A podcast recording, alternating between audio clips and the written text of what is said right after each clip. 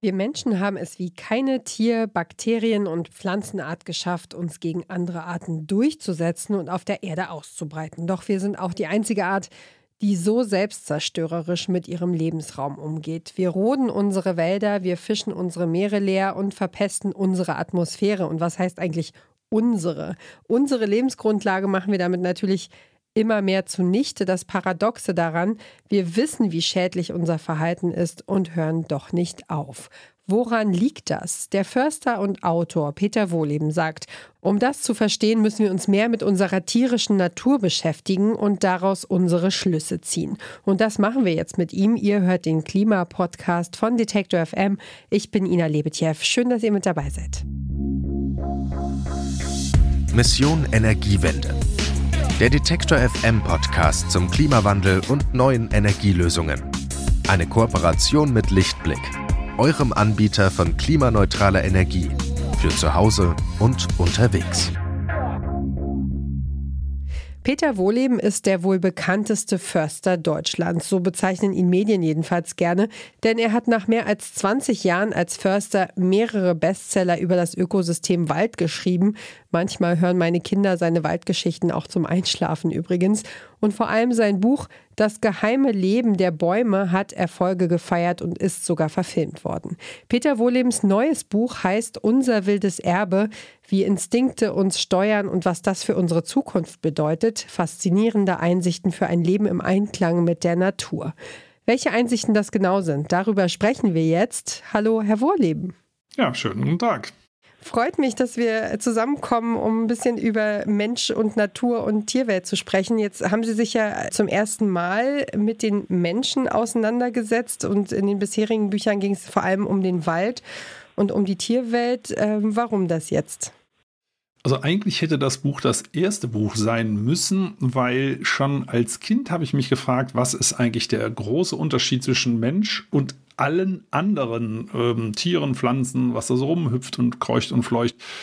Ähm, ja, also dass die Natur sich ausgerechnet für uns etwas völlig anderes hat einfallen lassen, das ist mir irgendwie nicht so recht in den Kopf gegangen. Und das zieht sich so unterschwellig schon durch die anderen Bücher durch. Ne, ich habe ja auch schon mal das geheime Band zwischen Mensch und Natur und so verschiedene Sachen gemacht. Also irgendwo, wo ist da die Verbindung? Und ähm, ja, streng genommen hätte das das erste Buch sein müssen. Ich habe stattdessen sozusagen von hinten angefangen, nämlich mit den Bäumen. Jetzt ähm, heißt Ihr erstes Kapitel, wir sind immer noch Tiere. Warum schätzen Sie das so ein? Man könnte ja meinen, wir leben seit Jahrhunderten in einer zivilisierten, modernen Gesellschaft und kann ja irgendwie nicht sein, aber doch. Aber doch, richtig. Ähm, also wir sind immer noch instinktgetrieben. Unser Unterbewusstsein äh, fällt die meisten Entscheidungen und wir meinen, wir sind verstandsbetont. Ähm, einfaches Beispiel, äh, unsere Bevölkerungsentwicklung, das ist ja etwas, wo nicht so schrecklich viel drüber geredet wird und das ist ja eines der Hauptprobleme, was wir im Moment haben. Das folgt genau wie bei jeder anderen Tierpopulation auch der Nahrung. Also während wir in der Steinzeit, Altsteinzeit in Europa nur 1500 Menschen waren, also unsere Vorfahren, sind wir mittlerweile knapp 500 Millionen und das hängt damit zusammen, dass unsere Vorfahren den Ackerbau ersonnen haben. Das heißt, auf kleiner Fläche irre viel Nahrung erzeugen. Und das hat nachweislich den ersten Riesenschub gegeben bei der Bevölkerungsentwicklung. Und dann halt mit jeder Stufe, die wir dazu erfunden haben, drei Felder, Wirtschaft, Dünger und so weiter, hat es halt einen Satz nach oben gemacht. Auf der anderen Seite viel äh, Bevölkerung heißt viel Stress, auch das ist bei Tieren so. Also wenn es da zum Beispiel bei Kanickeln vielen sozialen Stress gibt, dann sinkt die Geburtenrate. Und das haben wir bei uns auch. Bei uns ist das so, dass dann zum Beispiel bei Männern die Spermaqualität nachlässt. Komischerweise schon seit vielen, vielen Jahren Tendenz steigend äh, wird das immer schlechter. Das ist bei Tieren genauso. Es gibt allerdings natürlich einen kleinen Unterschied. Zum Beispiel bei Kohlmeisen können Sie das an der Brust sehen. Äh, Kohlmeisenweibchen übrigens auch. Die Männchen, die eine schlechtere Spermaqualität haben, die haben nur so ein blasses Gelb und werden deswegen bei der Paarung nicht so ausgewählt. Das unterscheidet uns zum Glück von Kohlmeisen. Ja, das wäre auch grausam, oder? Wenn man jetzt äh, dem künftigen zukünftigen äh, Kindsvater ansehen würde, äh, wie gut äh, das Material ist. Richtig. Ich meine, angeblich kann man das ja so ein bisschen riechen und so weiter. Da gibt es ja so verschiedene Tests, aber so richtig funktioniert das, glaube ich, nicht. Zum Glück. Äh, zumindest ist uns das nicht bewusst. Aber äh, auch nochmal, da unterscheiden wir uns grundsätzlich nicht von Tieren. Bei uns ist Revier, Gartenzaun oder Wohnungstür, ne, da soll keiner rein, das ist unsers. Ein Hund hebt ein Bein und pinkelt irgendwo gegen einen Baum. Ein Vogel ruft, hey, das ist meins. Ne, das ist ja der Vogelgesang. Und wir machen das halt mit Zaun, mit Türschlüssel und haben aber trotzdem einen ähm, Revierbereich, der nicht unterschritten werden sollte. Das sind je nach äh, Situation ein bis vier Meter. Das, und dann wird es stressig. Und das wird ja ständig unterschritten in den Straßenbahnen, äh, im, im, Berufsverkehr, äh, am Arbeitsplatz, wo auch immer. Ja, und dieser Stress, den nehmen wir so bewusst nicht wahr, dass da ständig jemand in unser Revier eindringt, aber das hat Folgen äh, in Bezug auf unseren Körper. Und äh, was uns jetzt ja jetzt von den Tieren sehr stark unterscheidet, ist die Art, wie wir mit unserer Umwelt umgehen. Das schreiben Sie auch in Ihrem Buch. Während jede andere Tierart, ich zitiere mal, nur ganz bestimmte Nahrungsquellen anzapfen kann und auch nur im winzigsten Maßstab Ökosysteme umgestaltet, greifen wir überall zu. Ähm, können Sie noch mal sagen, es sind so Instinkte, haben Sie gesagt, aber warum verhalten wir uns so? Warum sind wir so gierig? Also Gier ist ja grundsätzlich gar nichts Schlechtes und auch Egoismus ist nichts Schlechtes. Das machen andere äh, Tiere und auch Pflanzenarten auch. Ne? Also zum Beispiel die Bäume haben bei uns äh, nach der letzten Eiszeit große Pflanzenfresser ausgerottet, wie eine ganz aktuelle Studie belegt. Es war also nicht der jagende Mensch, der den Waldelefanten und das Nashorn äh, ausgerottet hat hier vor 11.000 Jahren. Es waren die zurückkehrenden Bäume, die keine Pflanzenfresser mögen. Die fressen ja die kleinen äh, Nachwuchsbäumchen ab. Die machen es so dunkel am Boden bis heute, wenn man sie lässt, dass dort keine Gräser, keine Kräuter wachsen und damit die Nahrung verloren geht für die großen Pflanzenfresser. Nur der Unterschied ist eben, dass ähm, Bäume ihr Ökosystem in Benutzung immer besser machen und wir machen es in Benutzung immer schlechter für uns. Das ist also der große Unterschied. Es gibt also durchaus Egoismus. Und der war ja auch 300.000 Jahre lang bei unserer Art angebracht. Wir waren ja, also unsere Vorfahren, ist ständig vom Aussterben bedroht und mehrfach sind nur wenige tausend Menschen übrig geblieben. Das heißt, ähm, es, die Wahrscheinlichkeit, dass wir 300.000 Jahre, die letzten 300.000 Jahre überlebt haben, die war eigentlich äußerst gering. Also von daher Gier, Egoismus in gewissen Grenzen ist völlig okay. Aber dadurch, dass wir, und das unterscheidet uns halt von den Tieren, schon außergewöhnlichen, einen außergewöhnlichen Verstand haben, ähm, dadurch konnten wir uns Dinge ersinnen, die unsere Gier jetzt so weit gebracht haben, dass wir so ein bisschen aus der Kurve fliegen. Das ist das ein gutes Stichwort. Also inwiefern hindern uns denn jetzt diese ganzen Instinkte daran, was gegen den Klimawandel zu tun? Ich sage mal ein einfaches Beispiel aus dem Alltag. Ähm, das sieht man bei Diäten. Die, drei Viertel aller Diäten scheitern, deswegen gibt es ja immer neue. Ne? Deswegen gibt es auch immer neue Bücher dazu. Warum scheitern die? Weil die Instinkte stärker sind als der Verstand. Ne? Also die meisten Menschen, die abnehmen wollen, sagen, ich möchte das. Und die eigenen Instinkte sagen, lass das bitte sein. Ne? Du äh, könnt, könntest verhungern, nimm alles, was du kriegen kannst. Und genau das macht man. Möchte ich mich übrigens gar nicht von ausschließen. Also wenn ich was Leckeres vor mir auf dem Teller habe, dann esse ich das. Egal, ob ich sage, ja, das tut mir jetzt eigentlich nicht so gut. Und ähm, diese Instinkte sind also nach wie vor ganz, ganz stark und wir können die auch nicht unterdrücken und deswegen sollten wir die nutzen. Also bisher ist es so der, aus der Vergangenheit heraus, dass wir unseren Verstand dazu genutzt haben, unsere Instinkte zu bedienen. Ne? Also mehr von allem zu kriegen. Wir sollten es umgekehrt machen. Wir sollten unsere Instinkte in den Dienst des Verstands stellen. Also wenn, wenn wir schon die Instinkte nicht unterdrücken können, dann sollten wir sie nutzen. Das wird bisher viel zu wenig gemacht. Also wir nutzen die schon. Ne, bei der Klimaerzählung, bei der Umwelterzählung, also was alles kaputt geht, das ist ja auch richtig. Da wird uns Angst gemacht, weil Wissenschaft, die Daten liegen ja alle auf dem Tisch, es liegen auch die Lösungsmöglichkeiten auf dem Tisch. Wir könnten den Klimawandel sofort begrenzen Tun wir aber nicht, weil es offensichtlich nicht funktioniert. Also wird uns Angst gemacht, zu Recht.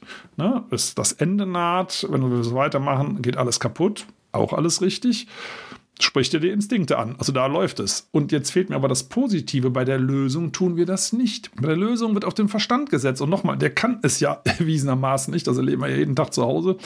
Äh, da wird das nicht gemacht. Da wird gesagt, seid doch vernünftig, spart doch Energie, ähm, ne, steigt doch auf öffentlichen Nahverkehr um und so weiter und so fort. Und es funktioniert nicht besonders gut. Gar nicht will ich nicht sagen, aber nicht besonders gut. Und ich würde das Glück einsetzen. Das machen ja zum Beispiel die großen Social-Media-Konzerne. Ne, die triggern uns ja mit kleinen Häppchen, äh, die das Belohnungssystem reizen, um uns möglichst lange auf diesen Plattformen zu halten. Warum macht man das nicht mit Klimaschutz, nicht mit Umweltschutz im übertragenen Sinne? Also, das heißt, als Beispiel, man lässt eine Solaranlage, äh, äh, dann lässt man einfach den Zähler rückwärts laufen, den Stromzähler. Das erzeugt Glücksgefühle, weil man sieht, wie die Rechnung schrumpft. Stattdessen müssen wir heute eine vernunftbezogene Lösung machen, nämlich das Beantragen beim Netzbetreiber und wir kriegen dann einmal im Jahr eine Abrechnung. Da besteht gar kein Zusammenhang mehr zwischen einem sonnenreichen Tag und dem, was dort äh, ja, für unser Glück getan wird. Aber wie soll das funktionieren? Also ähm, wer, wer soll damit anfangen und wie sollen wir das? Also ich habe noch nicht so richtig ein Bild im Kopf, wie wir, wie wir damit loslegen, sozusagen den, äh, die Instinkte und den, die Vernunft so zusammenzubringen, dass es äh, dem Klima und uns unserer Zukunft nutzt. Ich sage mal ein Beispiel aus äh, von der griechischen Finanzverwaltung. Das hat jetzt mit dem Klima gar nichts zu tun, aber das äh, Prinzip ist dasselbe. Das nennt sich Nudging, also dass man so einen kleinen Anstoß kriegt, der übrigens nicht versteckt erfolgen soll, ne, wie Werbung das ja manchmal macht, dass wir unbewusst angesprochen werden, sondern offen und ehrlich. Was wird da gemacht? Da kann man seine Kreditkarte beim Finanzamt registrieren lassen und jede Bezahlung, die man mit dieser Kreditkarte tätigt, führt zu einer Teilnahme an einer Lotterie. Und die Leute wollen ähm, Glücksspiel, ne? Glücksgefühle, deswegen heißt das Zeug auch Glücksspiel. Äh, das hat was mit Glück zu tun. Die bezahlen dadurch jetzt in letzter Zeit vermehrt mit Kreditkarte. Das Finanzamt registriert die Bezahlungen und dadurch sinkt die Schwarzarbeit. Also Schwarzarbeit wird eben nicht dort reduziert, indem man sagt, Leute, verhaltet euch doch mal solidarisch. Ne? Die Steuern dienen ja auch dazu, der, den äh, ärmeren Teilen der Bevölkerung ein glückliches Leben zu ermöglichen. Das funktioniert ja offenbar nicht. Also adressiert man das persönliche Glück und den Egoismus und sagt, bezahl damit, dann könntest du Glück haben. Das funktioniert. Und solche Mechanismen könnte man übertragen auf Umweltschutz, dass es einfach Spaß macht, der Umwelt zu helfen. Einfaches Beispiel aus dem, was ja auch die Bundesregierung angedacht hat, ist das Klimageld. Jeder Haushalt bekommt äh, das durchschnittliche, äh, den durchschnittlichen Ertrag pro Kopf aus den Klimazertifikaten, ne, der CO2-Steuer, die es ja letztendlich auch schon gibt. Und wenn man dann weniger Auto fährt zum Beispiel, dann behält man mehr auf dem Konto. Also man hat persönlich etwas davon. Das spricht die gar nicht so negative persönliche Gier an. Das ist eine Umverteilung und die ähm, Personen, die sich ein Auto gar nicht leisten können, die bekommen auf einmal mehr Geld. Und diejenigen, die Auto fahren können, die müssen sich halt überlegen, ob sie ihr Klimageld äh, sozusagen zum Auspuff rausjagen. Also das wären so, so Dinge, da ist es auf einmal auf die Person runtergebrochen und man hat persönliche Vorteile sofort, wenn man sich klimagerecht verhält. Und das macht glücklich, weil mit dem Geld kann man ja was anderes Schönes machen, zum Beispiel Urlaub. Auf jeden Fall. Und den können wir ja alle ganz gut gebrauchen, ne? auf jeden Fall, ja. Eine kurze Unterbrechung für unseren Werbepartner. Euer Laptop läuft mit 100% Ökostrom, eure Heizung mit klimaneutraler Wärme, in der Garage lädt euer Auto und auf dem Dach erzeugt ihr euren eigenen Solarstrom. Klingt nach Zukunftsmusik, ist aber jetzt schon leicht zu haben. Bei Lichtblick bekommt ihr alles, was ihr für einen klimaneutralen Lebensstil braucht. Jetzt einfach wechseln zu Deutschlands größtem Ökostromanbieter. Sie, äh, Sie, haben mir wieder ein gutes Stichwort gegeben, deutsche Klimapolitik, ähm, die jetzt aktuell eben noch nicht auf diesem Stand ist, zu sagen, wir, wir setzen unsere Glücksgefühle ein. Da finden Sie eher kritische Worte im Buch. Zum Beispiel werfen Sie der Klimapolitik in Deutschland vor, Scheinrealitäten zu entwerfen. Was meinen Sie damit?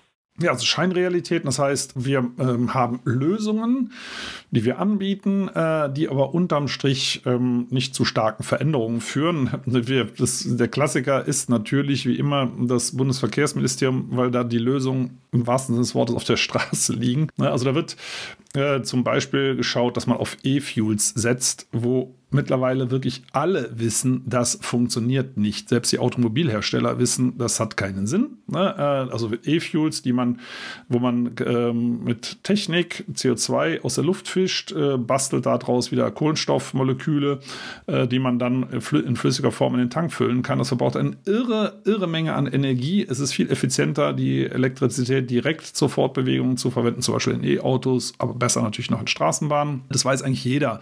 Also, und auch da geht es übrigens um Egoismus. Das unsere Politik ist extrem anfällig für Lobbyismus, weil auch Politikerinnen und Politiker eben nur Menschen sind und auch instinktgetrieben. Und wir haben im Bundesverkehrsministerium äh, mit Volker Wissing eigentlich ein schönes Beispiel.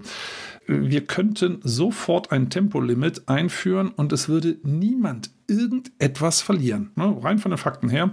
Das heißt, wenn wir langsamer fahren, kommen wir deswegen nicht äh, weniger schnell an, weil es ja weniger Staus gibt. Das sieht man sehr schön in den Niederlanden. Wir sind da ab und zu mal unterwegs. Ne? Also da ist das Thema Stau eigentlich keins und man kommt pro 100 Kilometer gesehen nachher genauso schnell an.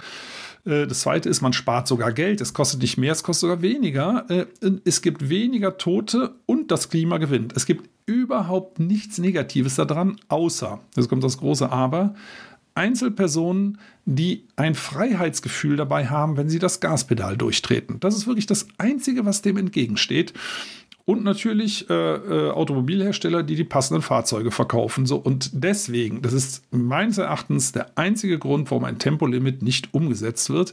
Äh, und wenn das schon nicht geht, also etwas, wo niemand wirklich etwas verliert, wenn das schon nicht geht, dann sieht man eben, wie stark äh, Lobbyismus, das heißt Instinkte, aktuell noch die Politik bestimmen.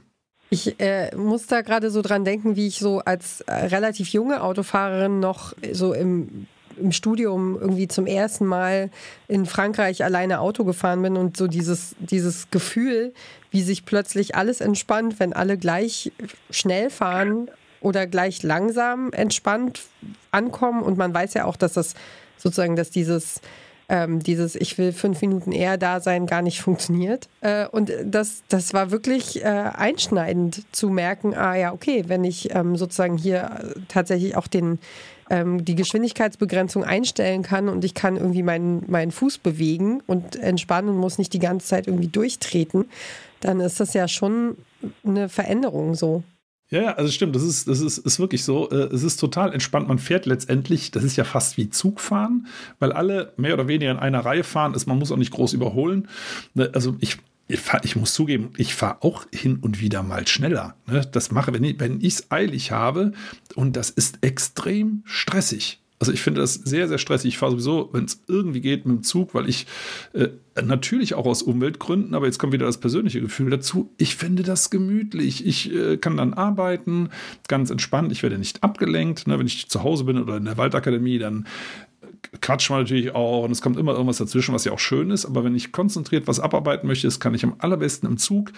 Ich äh, hole eine Tasse Kaffee dazu aus dem Bordrestaurant das ist für mich so, so wirklich so genießen auch. Ne? Ich genieße das wirklich ähm, und finde das auch gar nicht schlimm, wenn die Bahn mal, selbst wenn sie eine Stunde Verspätung hat, das hat man im Stau ja auch. Ne? Aber interessanterweise, da sind wir wieder bei den Emotionen und den, und den Instinkten. Im Stau mache ich mich dafür verantwortlich, weil ich die und die Strecke genommen habe. Im Zug mache ich die Bahn dafür verantwortlich, wenn sie eine Stunde später ähm, ankommt.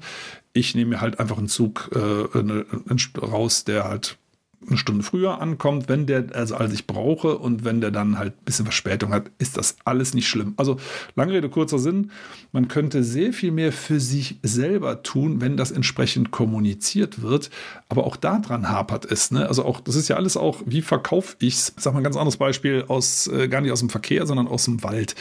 Der Nationalpark Harz, da sterben ja gerade die äh, Fichtenplantagen ab, was völlig normal ist, wenn man eine Plantage zum Nationalpark macht dann verschwindet die erstmal und dann kommt die Natur zurück. Und der Touristenverband dort, ich weiß gar nicht mehr welcher, äh, die haben das am Anfang als Katastrophe kommuniziert, wo ich sage, Leute, so wollt ihr Touristen herholen, indem ihr sagt, wir sind jetzt Katastrophengebiet. Verkauft das doch als Chance, dass man miterleben kann, wie Natur zurückkehrt. Das ist nämlich super, super spannend. Ne? Und dann, dann haben wir nicht das Bild von sterbenden Wäldern, sondern von eingehenden Plantagen, in denen die Natur wieder Fuß fasst. Das ändert sich auch gerade so ein bisschen diese Erzählung. Aber am Anfang habe ich wirklich gedacht, Leute, das ist das kleine Einmaleins der Kommunikation. Ihr müsst die Glücksgefühle adressieren und nicht die Ängste bei den Leuten, wenn ihr Touristen dort haben wollt. Ja, klar, man möchte ja nicht in so ein, also in ein gefährdetes Gebiet fahren oder irgendwo hin, wo man vielleicht als Tourist die Befürchtung hat, noch mehr kaputt zu machen. Ne? Ja, genau. Also, wenn man sich mal vorstellt, also ich bin jetzt kein Typ, der äh, große Fernreisen macht, aber nehmen wir mal an, die Malediven äh, würden die ganze Zeit kommunizieren in den, in den Touristen, äh, Touristikprospekten, äh, wir gehen bald unter, dann muss ich sagen, ich würde dann, dann wenn ich die, das vorhätte, äh, nicht unbedingt so gerne dahin reisen, weil das automatisch das Bild im Kopf macht von Überschwemmungen, wo ich sage, das brauche ich jetzt eigentlich nicht, um mich zu entspannen. Ich habe neulich mal mit äh, Raphael Thelen gesprochen. Der war ja ursprünglich Journalist und hat dann seine Profession hingeschmissen, um Aktivist bei der letzten Generation zu werden, weil der nach Wegen sucht, wie er am meisten bewirken kann. Sie schreiben auf ihrer Website, ähm, die Wälder sind mein berufliches Zuhause und die Arbeit mit Bäumen ist mein Leben. Empfinden Sie das jetzt nach so vielen Jahren mit Ihrer Waldakademie und nach mehreren Büchern immer noch als Privileg? Ja, auf jeden Fall. Also jetzt gerade während wir dieses Gespräch führen, schaue ich auf meine Bäume hier um, im Forsthausgarten und meine sind es ja gar nicht, die gehören sich ja selber. Also eine alte Birke und eine alte Eiche und also ähm, ich brauche nur den Fuß vor die Tür zu setzen, schon bin ich unter Bäumen. Und ja, trotz aller Probleme, die wir, Schrägstrich, die Bäume haben, jetzt durch den Klimawandel und diese ganzen Dinge, ist das nach wie vor, ist das so faszinierend, einfach weil wir so wenig wissen und weil die Bäume nach wie vor so wahnsinnig viel drauf haben und äh, irre viele Dinge können, also von Kommunikation angefangen, äh, über soziale Interaktion, Lernfähigkeit ist bei Bäumen irre gut ausgeprägt. Also ich finde so Sachen ähm, super und auch da sind wir wieder beim Punkt, wo ist eigentlich die Grenze Pflanze, Tier und Tier-Mensch? Die gibt es natürlich in bestimmten ähm, Funktionsweisen, aber in Verhaltensweisen häufig nicht. Also moderne Biologie äh, ist laufend dabei, solche Grenzen einzureißen. Also nicht um des Einreißens willen, wir sind alle gleich, aber weil einfach bestimmte Prinzipien überall zu finden sind und wir haben die bisher halt übersehen. Also lange Rede, kurzer Sinn, das war die Frage. Bäume bereiten mir nach wie vor Glücksgefühle. Das ist aber sehr schön zu hören. ich habe noch eine letzte Frage. Nachdem Sie sich jetzt so intensiv mit der menschlichen Natur beschäftigt haben, würde mich zum Schluss interessieren, wie Sie so auf die Zukunft schauen. Glauben Sie, dass wir das Ruder noch rumreißen können? Und das ist ja so eine Floske, die man öfter benutzt äh, in den, äh, im Klimakontext. Ähm, was genau bedeutet das für Sie, das Ruder rumreißen?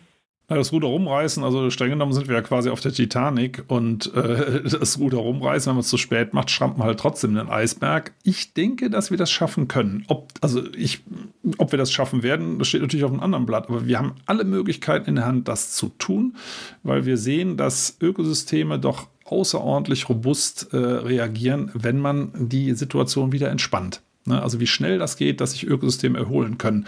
Wenn wir eine rote Linie überschritten haben, dann können es einige Teilökosysteme möglicherweise nicht mehr. Ne? Das zeichnet sich ja schon ab. Aber noch haben wir die Möglichkeit. Und was mich äh, hoffnungsvoll stimmt, ist, dass immer mehr Menschen, gerade jüngere Menschen, die, ich meine, die Älteren werden ja äh, zwangsläufig irgendwann abtreten. Ich bin ja auch schon 59, aber das heißt, die, die Meinung der Jüngeren ist äh, für die Zukunft natürlich äh, entscheidend.